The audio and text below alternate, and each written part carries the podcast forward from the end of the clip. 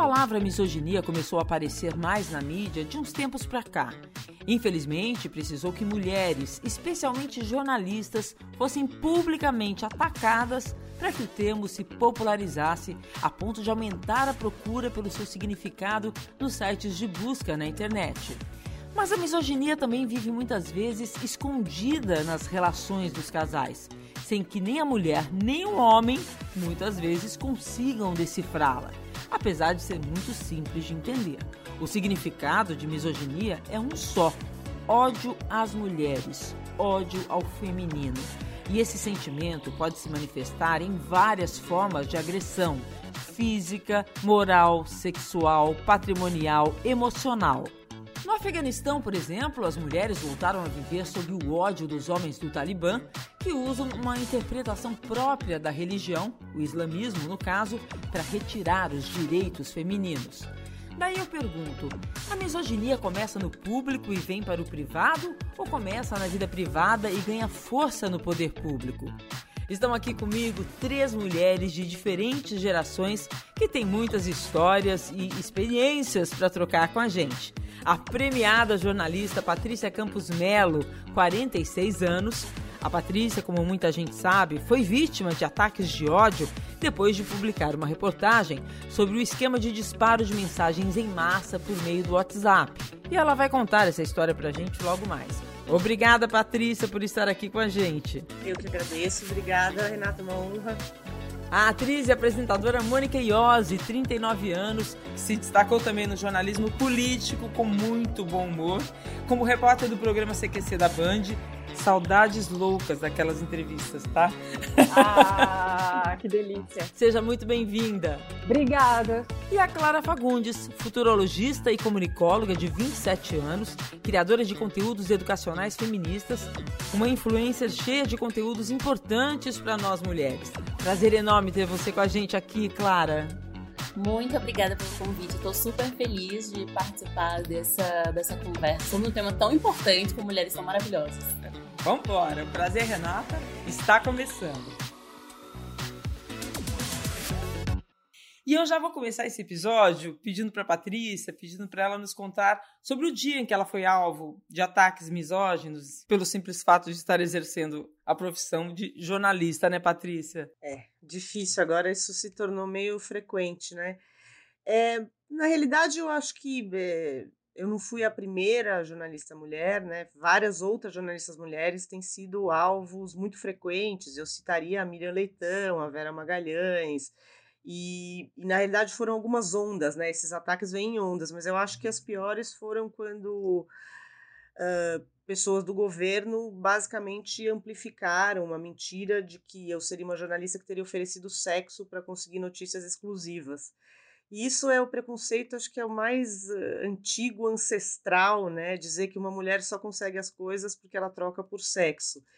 E ao mesmo tempo, por ser uma coisa tão é, antiga, ela reverbera muito, né? As pessoas todas que têm esse preconceito ali arraigado, parece que elas se sentem liberadas para dizer isso. E uma rede social cheia de ódio, né? Uma rede social inteira cheia de ódio. Você abre o, a tampa do esgoto do inferno e aquilo meio que abre. Então, é, é, não foi legal, por assim dizer, não foi muito legal.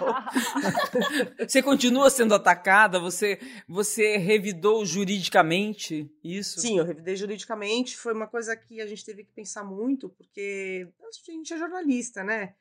Eu não sou uma pessoa, nunca tinha processado ninguém, nunca tinha sido processada por ninguém mas chegou num, num, nível de eh, violência o negócio que, é, que eu resolvi. A gente ganhou em primeira instância do presidente Bolsonaro, do deputado Eduardo Bolsonaro, de um deputado do Ceará, Eduardo Fernandes, da testemunha que mentiu. É. Ô, Patrícia, eu queria só para quem não, não acompanhou que você contasse, na verdade, que foi um cara que você entrevistou esse cara. Bom, foi o seguinte: uma das fontes das reportagens de denúncia de é, esse envio ilegal em massa de mensagens ele foi testemunhar numa CPMI e ele disse que eu queria determinada reportagem a troco de sexo. E no minuto em que ele falou isso, é, isso foi televisionado, o deputado Eduardo Bolsonaro foi fazer vídeo sobre isso e começou a twittar e botar nas redes sociais, e vários deputados e vários líderes É, e uma semana depois, o presidente Jair Bolsonaro ele fez é, uma piada horrorosa com isso, é, fazendo um trocadilho com sexo anal. Então, para você ver o nível de baixaria que isso virou. E aí você perguntou se isso continua assim. Recentemente eu fiz uma entrevista com o embaixador dos Estados Unidos sobre 5G, tecnologia do 5G, China, Estados Unidos, né? Uma coisa. E ele resolveu é, compartilhar no Twitter dele essa entrevista. Ele normalmente tinha o quê? 20, 30 comentários uh, nos tweets dele. Em meia hora eram 400 comentários dizendo use duas camisinhas, é, vagabunda, jornalistas são vagabundas, etc, etc. Só para ter assim, então é, é, isso é usado muitas vezes, né, mesmo para intimidar. A gente ouvindo essa história, acho que dá uma dor no estômago de cada uma das mulheres, né? E a misoginia acho que ganhou um eco nas redes sociais, né? Eh, vocês acham que as redes sociais favorecem os ataques misóginos?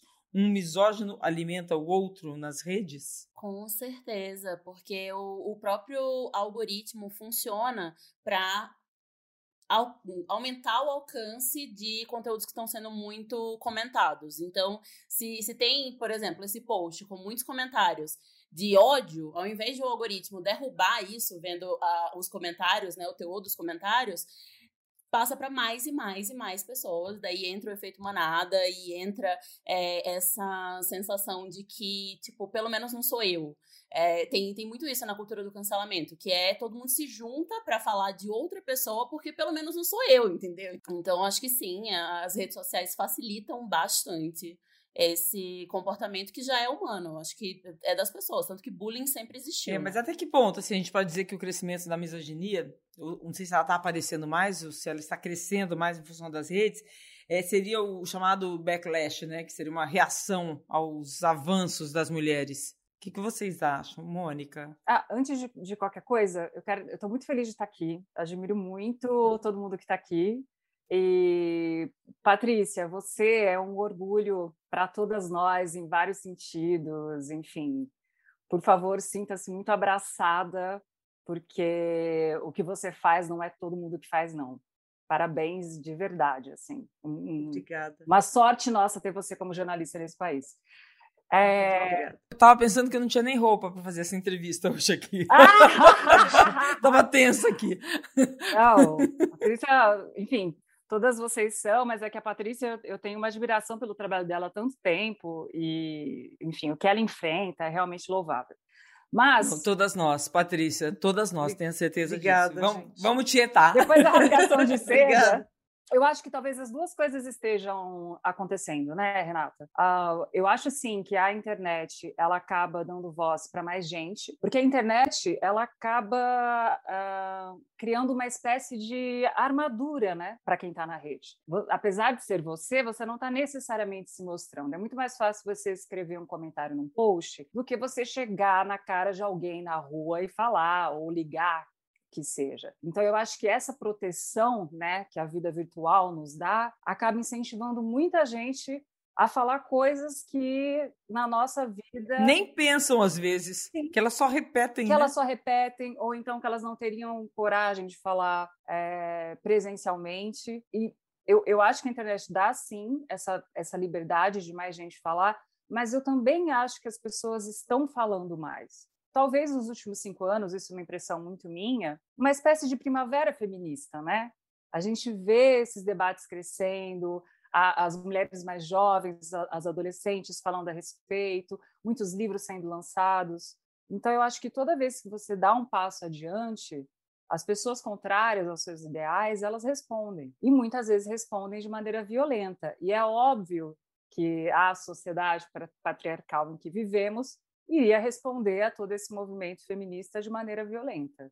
É, mas eu acho que a internet poderia sim, as redes sociais principalmente, desenvolver ferramentas para que o discurso do, de ódio ou para acusações como as terríveis feitas contra a Patrícia, o número delas diminuísse, entendeu? Existe ferramenta para isso, mas parece que não há um interesse, tanto em, falando de misoginia, quanto de racismo, quanto de homofobia, eles meio que deixam a coisa à deriva, e isso é muito perigoso. É muito perigoso. E, e, existe até uma certa confusão entre o machismo e a misoginia, né? É, eu acho que está todo mundo aprendendo um pouco, né? Sobre o que é cada coisa. Super. Que a geração mais nova é muito mais engajada do que a gente, né? Sim. Tem uma tolerância muito menor e entende muito melhor isso. A gente meio que se acostumou um pouco com isso, né? E, e em relação às, às redes sociais, o problema é que ódio gera engajamento, né? Então, assim, essas declarações misóginas, essas coisas revoltantes, você tem um monte de gente que acaba curtindo, compartilhando, e isso para as redes sociais é dinheiro, né? Isso é tráfego. Então, tem essa também, né? Até que ponto vai o interesse delas de restringir isso? Exato. Nossa, o interesse comercial ao ódio, é isso? Basicamente. É, mas assim, se a gente for pensar, né, historicamente, a misoginia sempre atraiu multidões. Porque, por exemplo, as bruxas eram queimadas em praça pública, as pessoas iam lá, programa de domingo, que delícia ver uma mulher ser queimada.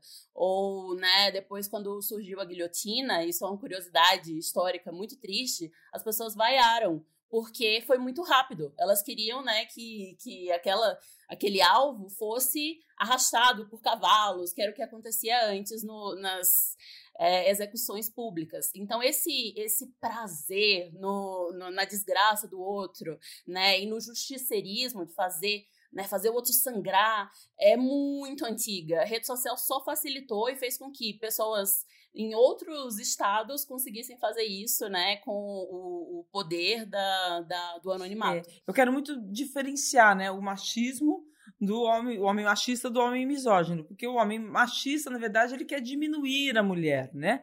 E o, o homem misógino, ele, ele odeia, ele tem aversão à mulher. Aí será que o homem machista evolui para o homem misógino ou são duas coisas diferentes? É porque o, o machista basicamente é o cara que acredita que o sexo masculino é, tem mais direitos que o feminino, né? É como se o homem acredita que ele é que o sexo masculino é realmente superior ao sexo feminino. E aí tudo isso gera o que a gente sabe, né? Enfim, diferença salarial, é, é, violência. Agora, a misoginia é exatamente isso que você falou é um homem que odeia as mulheres. Então, são coisas diferentes, mas eu acho que uma acaba alimentando a outra, né?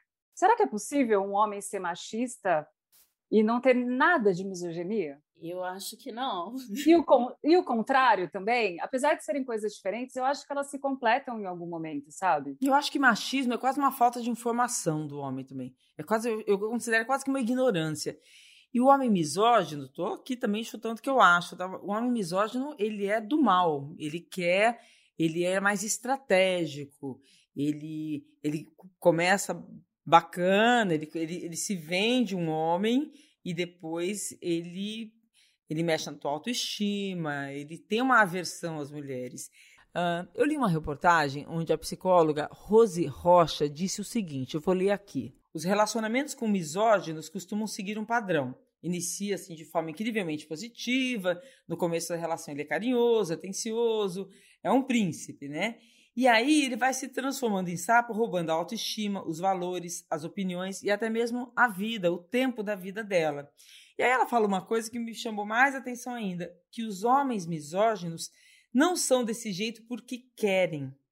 Ela diz que isso é o que apontam os estudos sobre esse comportamento, que a educação e principalmente as atitudes que esses homens vivenciaram em suas infâncias podem determinar o sentimento que eles têm pelas mulheres na vida adulta.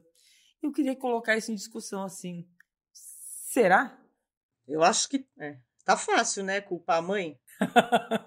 Dá um medo, né? Então as mães educaram os filhos assim. É. Amiga, Tipo, né? É, acho que Não tá é? bem fácil isso aí, né? Não, eu acho que tem algumas coisas. Óbvio que o ambiente, a educação, isso conta, e acho que depois a Clara vai ter mais elementos aí para falar. Mas eu acho que tem uma coisa também do. Desculpa, eu sempre vou voltar para uhum. coisa política, mas existe uma coisa do momento político atual de que parece que você teve uma, uma parcela da população, não só no Brasil, em vários países, que eles se sentiram obrigados a respeitar o politicamente correto durante vários anos. E o politicamente correto, no, no caso, é respeito às mulheres, respeito a pessoas gays, respeito a todo tipo de minoria. E de repente você tem líderes no poder que meio que abrem a porteira, falam assim, gente, não precisa mais. Vocês podem falar que vocês odeiam mulher, que vocês odeiam gay, que vocês odeiam os negros, e as pessoas estão se sentindo autorizadas a, a, verbalizar isso e a fazer isso de uma forma mais então, então ampla. Então, é, elas estavam escondidas? Esse sentimento estava escondido dentro delas? Disfarçando um pouco. Estava disfarçado em, em, outras coisas, assim, é que a misoginia está em absolutamente tudo, assim, desde é, como o gay que é visto como afeminado é tratado, porque ele é, ele sofre mais preconceito porque associa o feminino. Então não é só tipo um, uma versão à mulher, é a versão ao que remete à feminilidade, né? Então, a, a, sexualidade feminina, né? As pessoas que, por exemplo, consomem pornografia, mas a mulher que posta foto dela mesma no, no Instagram, não. Aí essa não se dá o respeito, né? Então, tem uma, uma filósofa que chama Marilyn Fry, que ela fala que o homem heterossexual só só significa que ele tem relações sexuais com mulheres, mas não significa que ele ama mulheres. Porque tudo que é próprio do amor, ele reserva a outros homens. E isso tá em todas as relações. Que é assim, tá, o homem, quando ele vai admirar alguém, ele vai admirar outro homem, né? O homem, quando ele vai promover, quando ele vai indicar, quando é, ele vai consumir o trabalho de outra pessoa, ele vai guardar isso para outro homem, né? Tipo, então é a, a,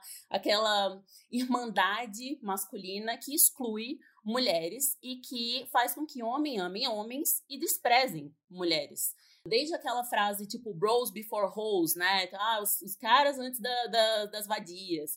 Ou é, a ideia do casamento, quando, tipo, o cara, nossa, ainda dá tempo de fugir, né? Toda essa, essa decoração de casamento que faz a mulher obrigando o homem a casar ali, ou então a ideia de que uma arte feita por mulheres é feminina, mas uma arte feita por homens é para todos. Inclusive, tá um pouco ali nas mulheres que dizem, por exemplo, que ah, é muito difícil trabalhar com mulher. Nossa, mulher é traiçoeira, mulher é difícil, mulher é fofoqueira.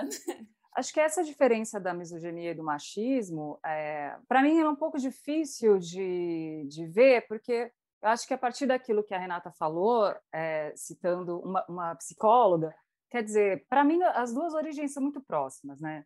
O homem quando ele está ali na fase de construção de caráter, é, começa por algum motivo a ter ódio do, do sexo feminino, e aí podem ter várias origens esse ódio, né? Porque ele não sabe lidar bem com a própria masculinidade, porque ele tem uma mãe que, que, que não se, se aproxima do ideal de mãe para ele, enfim, acho que, né? Tem um leque aí gigantesco de motivos. Mas o machismo também acho que começa a nascer nessa fase, né? Ele também vem da infância, ele também vem da adolescência. Quando, por exemplo, no Natal da minha família, era aquele Natal gigante, família italiana, nós meninas e mulheres passávamos o dia cozinhando. Aí vinha a ceia de Natal, todo mundo comia. Durante o dia, os homens estavam jogando baralho, tomando cerveja, os meninos soltando pipa. Imediatamente quando acabava a ceia, quem ia retirar os pratos, lavar e arrumar tudo até de madrugada eram de novo as mulheres e nós meninas. Mas não é uma coisa que choca tanto, era uma coisa que era completamente natural para mim. Eu fui, eu fui me ligar. É um papel pré-determinado, é, né? É. Então, é, eu acho que as duas coisas nascem ali na infância e na adolescência desses homens, da relação que eles, que eles têm com a família, na escola. Eu acho que a gente tende a olhar muito para as vítimas do problema quando a gente quer solucionar um problema, sabe? A gente sempre fica, nós mulheres, falando sobre o machismo, as pessoas pretas tendo que se movimentar contra é, o racismo, população LGBT é a mesma coisa. Eu acho que o machismo ele é um problema principalmente dos homens. A gente precisa começar a educar os nossos meninos de uma maneira diferente. E os homens adultos têm que se colocar também. É, a gente tem que educar nossos, nossos maridos, nossos namorados, nossos parceiros, né? É. Ribeiro, queria muito que uma, passar uma mensagem para as mulheres. Como que a gente identifica um homem misógino dentro de casa? Eu descobri, por exemplo, que eu tive um homem misógino na minha vida, porque minha terapeuta me falou: não, Renato, ele não era machista, esse cara era misógino. E ela me explicou muito a diferença. Falou: não, porque ele, ele fez exatamente o. Ele foi estratégico, ele não queria só te diminuir, ele tinha raiva de quem você era, de quem você foi se transformando. E isso é o ódio à mulher. Então ela um pouco tirou do machismo e foi pro, pro misógino. E esse homem faz mal Porque o machismo você se liberta. A misoginia, você, você cai numa armadilha desses caras. Ele te. No caso da, da, da Patrícia, ela foi publicamente atacada. Né? Mas eu acho que nós mulheres somos muito também atacadas dentro de casa é, por essa misoginia e muitas vezes não percebemos, podemos não perceber, né? Isso está sendo mais dito agora, mais falado agora, né? Que ela pode não se ela é muito clara e evidente quando a gente tem uma misoginia na, em forma de violência física, mas não na emocional, né? Aliás, tem um ponto interessante que, enfim, vocês vão saber melhor do que eu, mas é acabaram de aprovar uma lei em que a, violência psicológica ela também agora pode ser punida, né? Mas eu não entendi muito bem, porque até onde eu sei, na Lei Maria da Penha também já podia. Considerava, você... né? Ah, Mas não ah, punia. Isso. Entendi agora. É, essa, esse exemplo que você deu de só perceber com alguém te falando, ou só perceber anos depois, isso é tão comum, né? Porque a gente quer, a gente tem que educar os homens, mas acho que a gente também tem que se educar em relação ao que é o feminismo, assim. Eu sei, eu sinto que eu sei pouquíssima coisa. Porque nós somos de uma geração de mulheres que estão aprendendo, né? É isso que está acontecendo, né? A duras penas, né? É, concordo com a, com a Mônica e com, concordo com vocês. A gente a geração de menos de 30 anos hoje em dia é muito mais consciente em relação a essas coisas, né? A gente, é o que a Mônica falou, a gente cresceu tirando a mesa, cozinhando, e tipo, era coisa, as coisas eram assim, né? E a gente aceitava, né? Não tinha outro jeito. E, e a gente tinha vergonha de quando era maltratada, não falava. Não. É. Tinha essa também. Tinha até vergonha, uma... né? O que a geração da Clara, imagina, hoje em dia grita, berra, vai para a delegacia de polícia, graças a Deus, né, gente? Não, a minha, eu tenho uma sobrinha, minha sobrinha afilhada que tem 13 anos, ela sabe muita coisa que eu não sei. É, então, acho que a gente está vindo aí uma, uma geração que vai conseguir se colocar melhor e que vai conseguir se proteger melhor que a gente, porque a gente sofre assédio a vida inteira, você eu não conheço nenhuma mulher que nunca sofreu assédio. Eu também não. Só que a gente só foi começar, a gente só foi começar a falar sobre isso mais recentemente. Eu também fui descobrir mais de dois anos depois que eu tinha tido uma relação abusiva. Na época, ela não me parecia abusiva. Nossa, isso que eu ia perguntar agora, uma pergunta mais íntima, se vocês já tiveram relação com homens misóginos. Você também, todo, você também, Mônica, você. É, pois é. Eu fui, isso faz muitos anos e isso também é, acho que isso também é muito importante da gente falar, é, sobre a, a, a importância da gente falar com as nossas meninas e com os nossos meninos sobre isso, né? Porque não adianta também você ensinar a menina a se colocar e se proteger e não ensinar para o menino que é errado ele assediar, enfim, agredir. Mas isso, eu era muito jovenzinha, é, foi um relacionamento assim dos meus primeiros namoros e, e, e cobri ali todas as todos os capítulos da cartilha de um relacionamento abusivo, sabe? desde o começo, da pessoa te afastar dos seus amigos, é, questionar a roupa que você usa, te agredir verbalmente, te chantagear, dizer que você não vai conseguir ninguém melhor né, do que ele, tentar te diminuir, né? Isso é uma coisa muito corriqueira nos relacionamentos abusivos. A pessoa ela quer que você se sinta é, pior do que você é, ela quer te colocar realmente numa posição de humilhação para você se sentir dependente dela. É quase que um, é um sequestro psicológico. Assim, eu, me, eu me sentia sequestrada por aquela relação. É, e agressões o tempo inteiro, e, e um ciúme maluco o tempo inteiro. Um ódio a você que nem sim. ele próprio poderia conhecer, sim. entender, né? Acho, hoje, hoje eu vejo e, e, e, acho que sim, e acho que muito da, da vida dele, da infância dele, explica um pouco também essa relação que ele tinha comigo. Mas eu demorei bastante tempo para perceber. E eu só fui começar a pensar em cair fora e pedir ajuda para isso quando eu fui agredida fisicamente. Fisicamente? Mãe? Até eu ser agredida, eu estava achando aquilo, eu achava aquilo prova de amor, sabe, Renato? Não, mas é que ele me ama muito. Fica lisonjeada quase, né? É, é que ele me ama muito, ele me protege muito, ele é muito preocupado comigo. Ah, ele gritou aquele dia, não, mas foi só ele, ele perdeu um pouco a cabeça. Eu só comecei a me ligar quando ele realmente sentou a mão na minha cara ali eu percebi que o negócio, que o buraco era mais embaixo. E eu acho que é isso que muitas mulheres sofrem, principalmente quando você é jovem, ou então quando você tem filhos com essa pessoa, ou então quando você tem uma dependência financeira, é. você sempre acha que foi uma explosão e não vai acontecer mais.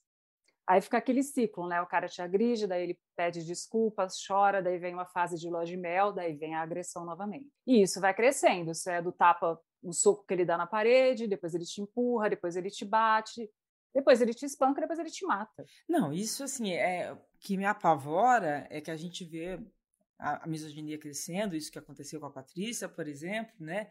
E o quanto que isso é, dá, dá força, né? Alimenta os homens que têm isso dentro deles, né? Aí eu queria até pedir para Patrícia, assim, Patrícia, você, você cobriu os conflitos no Afeganistão em 2009, conheceu de perto a realidade daquelas mulheres, né? É possível, sim, traçar um, um paralelo entre o que a gente está vendo novamente com a volta do Talibã, claro, tomadas devidas proporções, com nós mulheres do Ocidente e essa misoginia crescendo nas redes sociais e aqui no Brasil? Bom, a gente precisa, como você disse, é, botar na proporção, né? Mas... Guardadas na proporção, exatamente. Mas assim, se a gente for falar da linha do Islã, que é uma linha extremista e distorcida do Islã que o Talibã segue, assim, eu vou, vou te falar o tipo de por exemplo, uma das reportagens que eu fiz lá eram abrigos para mulheres vítimas de violência, que eram mulheres que elas tinham duas alternativas. Ou elas se matavam, e muitas se matavam, elas se queimavam, porque elas não aguentavam mais apanhar do marido, ou elas fugiam, porque não tinham uma alternativa de um divórcio, etc. Isso em 2009, né? É, agora, você vai falar que então o Ocidente é muito mais uh, evoluído, etc. É, é, muito diferente. Lembrei de uma história rapidinha, vou, vou contar, porque enquanto eu estava lá, eu fiz essa reportagem com essas mulheres vítimas de violência que estavam nessa situação desesperadora que a gente no Ocidente não tem, né? Ou pelo menos em lugares onde você não tem, de repente, um cristianismo extremista, a gente então não vive isso. Mas um, uma outra reportagem que eu fiz lá, que era com os soldados americanos enquanto a gente estava fazendo as missões ali dentro do tanque de guerra, né, meio da guerra, eu tive que ouvir de um soldado perguntando por que, que toda brasileira usava fio dental. Meu Deus. Então, assim, é óbvio que não é igual você. Mas é uma coisa bizarra, né? Você tá no meio do lugar e você fala. Olha, não é toda e as que usam porque elas gostam, e quem não usa é porque não gosta. Porque elas têm direito tipo... de usar o que elas quiserem, mostrar o corpo delas, mas como é que você vai explicar isso? Nossa. Né? E essa conversa aqui, né? Eu tô aqui trabalhando. Então, assim, é, a gente também tem, obviamente, não dá para relativizar essa violência, que, que é uma coisa horrorosa, e a gente, graças a Deus, tem um Estado melhor, mais bem constituído. Agora, vamos comparar com, uh, vamos dizer, uma religião cristã que faz as pessoas é, fazerem protestos e serem violentas no hospital, onde uma menina de 10 anos está fazendo um aborto porque ela foi estuprada pelo tio. Então, tem paralelos, né? Tem, tem paralelos, é, em vez de fazer um protesto na casa do tio. Ou seja, a gente tem o que fazer? Que coisa triste, né? A gente tem que falar, gritar, protestar.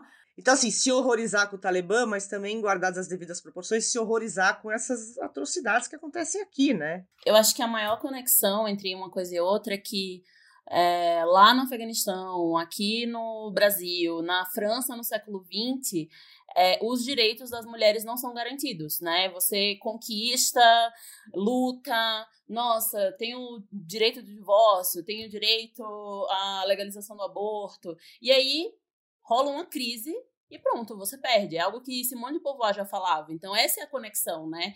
Que isso acontecia lá e acontece aqui. Nos Estados Unidos mesmo tem vários lugares que, que apoiavam, já, já tinham legalizado o aborto e agora estão voltando atrás. E, enquanto isso, o casamento infantil ainda é legalizado na maioria desses estados. Então, qual a prioridade dessa justiça, né? E, e, aqui acontece também. Então, recentemente estava tendo é, vários planos de saúde começaram a exigir que o marido assine para a mulher é, colocar o DIU, por exemplo. Nossa. Ou no ano passado, de no ano retrasado. Jura por Deus? Teve. É, Gente. Sim, teve projeto de lei para proibir o anticoncepcional. Então, assim, é, a gente conquista e a gente tem que lutar por direitos novos e justos, e também tem que lutar pelos que já estavam conquistados e estão sempre em perigo, e, né? E eu acho que formar sempre uma rede de mulheres, gente. Uma mulher é, ter a, a, a, chamada cumplicidade feminina, é, ninguém solta a mão de ninguém Muito. e não vamos deixar isso acontecer. Quando veio essa história do DIL, né, que vários planos de saúde exigiam que para a mulher é, colocar ou retirar o DIL, se não me engano, tinha que ter a permissão do marido, né? Veja só. Aí foi tudo isso que a Clara falou, de, de, de, protestos e projetos de lei e tal. E aí também agora, com a, com a nova ascensão do, do Talibã lá no Afeganistão, todo mundo trouxe à tona essa frase que a Clara falou da Simone de Beauvoir, de Beauvoir que é nunca se esqueça que basta uma crise política, econômica ou religiosa para que os direitos das mulheres sejam questionados. Esse direito, esses direitos não são permanentes. Você terá que manter-se vigilante durante toda a sua vida. Então, a luta, ela é para a vida inteira. E vai desde a, das mulheres não, não poderem ser apedrejadas porque supostamente traíram o marido no Afeganistão, até, por exemplo, me surpreender no ano, é, é, quando eu fazia o CQC, estava no Congresso, de eu descobrir que não tinha banheiro feminino no Senado. Foi o banheiro feminino do Senado foi construído em 2016, Nossa, pasmem. Surreal. Para quê, né? E a nossa legislação ela está melhorando muito, né? A Maria da Penha é uma das, das melhores leis do mundo, assim. Muitos países se espelham na Maria da Penha. O, a grande questão é como é que a gente faz para a lei ser aplicada. Seu dilema, nosso pitaco. A gente tem um, um quadro aqui, gente, em que as, as ouvintes mandam para a gente algumas questões, e assim, seu dilema, nosso pitaco, e a gente dá um pitaco. E vamos ouvir pelo menos uma dessas mulheres é, que nos mandaram sua mensagem pedindo uma opinião, pedindo um pouco de cumplicidade feminina. Vamos lá. Oi, Renata. Oi, Gurias. Eu sou jornalista.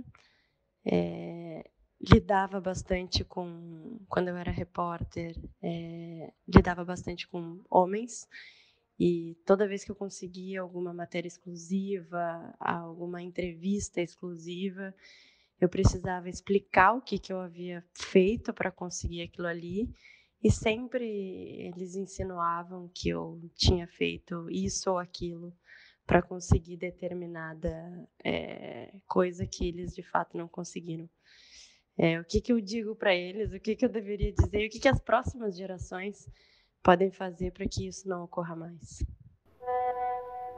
Patrícia, quer começar com a sua experiência no assunto? Posso começar, embora a Mônica cobrindo o Congresso também deve ter Nossa, bastante experiência, né? Que é um deve, universo... deve, ter tido, deve, ter passado por muita misoginia. Eu, eu acho é, é, engraçado que me lembrou uma história uma vez que eu, que eu tava num painel e tinha uma jornalista que é uma correspondente de guerra super conhecida, espanhola, né? E aí fizeram para ela a pergunta: é, Nossa, como você consegue conciliar ser correspondente de guerra e ser mãe, ser mulher? E ela falou assim: por que, que nunca perguntam isso para o correspondente de guerra homem? Como é que você faz para cuidar do seu filho? Né? Então dá vontade de falar, é, no caso da, da jornalista, falar assim: é, por que, que você não pergunta para o jornalista homem como é que ele conseguiu a reportagem? Eu posso falar para você: olha, eu falei com tais fontes, eu tenho isso, mas eu não sou obrigada a mostrar mais do que o meu colega homem mostra. Né? Uhum. Os métodos são iguais. Assim, eu não estou usando o fato de eu ser mulher. Agora, é o fim da picada, né? A gente, essa altura do campeonato, tem que falar isso, né? Mas vamos falar o seguinte, né? É, quem já não teve, já não percebeu da sua chefia uma confiança maior de entregar uma pauta a um homem do que a uma mulher? Isso de uma reportagem de comportamento a uma reportagem de política, gente. Né? Sim, eu acho, é, de repente, falar para esse cara, falar assim, olha, eu consegui porque eu estudei muito, eu sou extremamente competente. Se você quiser alguma dica, me liga. boa, boa. Muito bom. Porque é isso, você querer achar que a outra pessoa não é mais competente que você simplesmente porque ela é mulher, isso diz muito mais sobre você do que sobre ela. Vai estudar, faz a sua parte. Inclusive, a gente tem que fazer duas vezes mais sendo mulher. Não enche o saco. Os políticos duvidavam de você, porque você até tirava, num bom humor, você usava uma roupa, né? Você ia toda de terno, se vestia como eles, é. numa, numa ironia, né? Sim, e, e, e, tinha uma coisa também, né? No Congresso você se você sendo homem, você só pode entrar de paletó e gravata. Mas a mulher pode ir com a sua saia, o seu salto alto, enfim, né? Mas o que eu sentia muito lá é que eles se sentiam mais à vontade é, para serem grosseiros comigo do que com os meninos. Mas um grosseiro não é, é, não é um falar alto, é, me interromper o tempo inteiro eu tinha que insistir muito para conseguir terminar uma pergunta ou então falar, explicar dados. Assim. Eles sempre tentavam muito tocar em mim, pegar no meu braço, pegar na minha cintura, Uh, antes de começar a entrevista, me elogiar para de repente ver se eu ia pegar mais leve. É, e muitos deles também tentavam sair, isso já com a câmera ligada, dando uma cantadinha ou outra, desviando assim o, o, o assunto. Ou então me chamando de ah, minha filha, sabe? Ah, minha filha. Ai, que raiva. Isso é típico, né? É muito típico. Isso acontece. Queridinha, ô queridinha, ô menina. Ô né? menina, ô menina. Ah, ô menina, é, que ódio. Menina dá um ódio, mas eu ouvia bastante. Nossa. Enfim, acho que ajudamos a nossa ouvinte aí. Queria super agradecer a presença de vocês. Foi um papo ótimo. Acho que a gente precisa de um, de um segundo tempo. Sim! Foi muito bom. Muito obrigada, obrigada, gente. E acho que essa coisa da generosidade entre nós mulheres é um negócio que tem, tem funcionado muito pra gente, né? É isso aí. Posso dar uma, uma dica, Renata, de despedida? Sim, por favor. Para as mulheres que estão nos ouvindo, estão nessa situação, ou conhece alguma mulher que está nessa situação, de violência doméstica, enfim, a, seja emocional ou física, além de poder ligar né, no Disque 100, uh, ah, tem duas, duas redes que eu admiro muito, que são as justiceiras.com.br ou então o Mapa do uhum. Acolhimento. Esses são grupos, dois grupos de mulheres que se organizaram para ajudar mulheres nessa situação de vulnerabilidade, né? Porque é, é, precisa de uma casa para ser acolhida, a pessoa precisa ter um trabalho para conseguir também sair desse relacionamento, precisa de um advogado para representá-la criminalmente.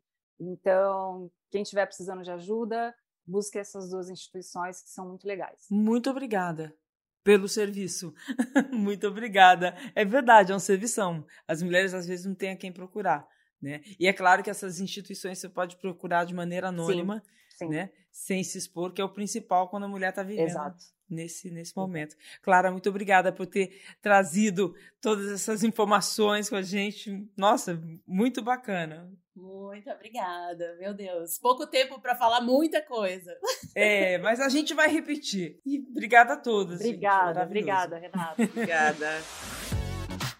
Prazer Renata é um podcast G1 produzido e editado pelo Fantástico. Está disponível no G1, no Globoplay, no Spotify, no Deezer, no Google Podcasts, no Apple Podcasts e nas principais plataformas de áudio. Apresentação: Renata Ceribelli. Produção musical: Pedro Guedes. Produção: Guilherme Ramalho. Divulgação: Isadora Neumann. Edição: Duda Kunert. Direção Giovanni Sanfilippo. Espero você no próximo episódio, tá?